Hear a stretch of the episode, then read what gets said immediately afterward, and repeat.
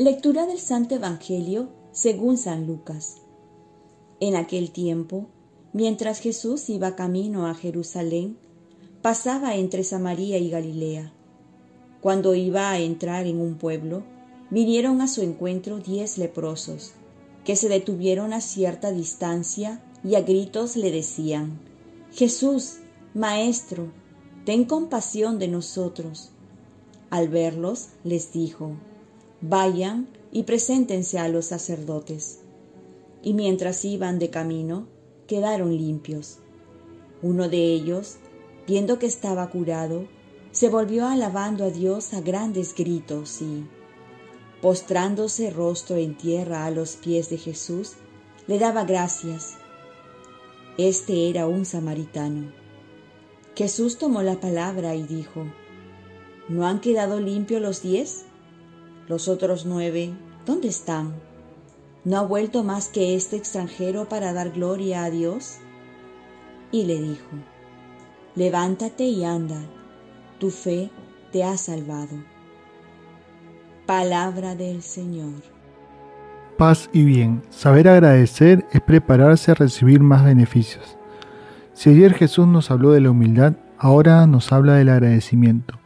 Estadísticamente, según este Evangelio, de 10 personas solo uno es agradecido. Y el Papa Francisco nos decía que entre las palabras que crean lazos de amistad y fraternidad está el agradecimiento. Estas palabras son perdón, gracias y por favor. También San Agustín va a decir lo siguiente. Gracias a Dios no hay nada más que uno puede decir con mayor brevedad ni hacer con mayor utilidad que estas palabras. ¿Y solemos agradecer a los demás? ¿Solemos agradecer a Dios por tantos beneficios? Por otro lado, Lucas, el evangelista de la misericordia, nos presenta a diez leprosos, es decir, marginados que paraban fuera de la ciudad, porque nadie los quería ver. Y le piden a Jesús que les tenga compasión. Jesús muestra la misericordia de Dios y le los envía a presentarse al sacerdote que tenía que verificar si estaban sanos, pues los sanó a todos. Y solo vuelve uno, aquí también una consecuencia del agradecimiento, pues es el único que va a recibir el perdón de Dios, es decir, por agradecer se ganó el cielo, el perdón de sus pecados, mientras los otros solo sanaron físicamente, este leproso sanó espiritualmente. Así también nosotros debemos aprender a agradecer en todo tiempo y en todo momento.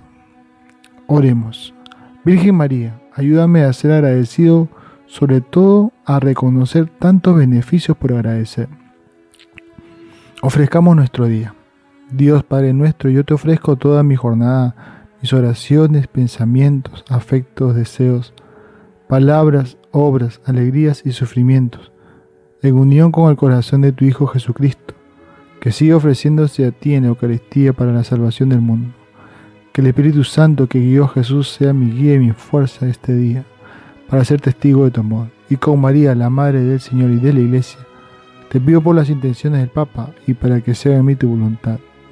Y la bendición de Dios Todopoderoso, Padre, Hijo y Espíritu Santo, descienda sobre ti, te proteja, te cuide. Cuenta con mis oraciones, que yo cuento con las tuyas. Que tengas un santo día.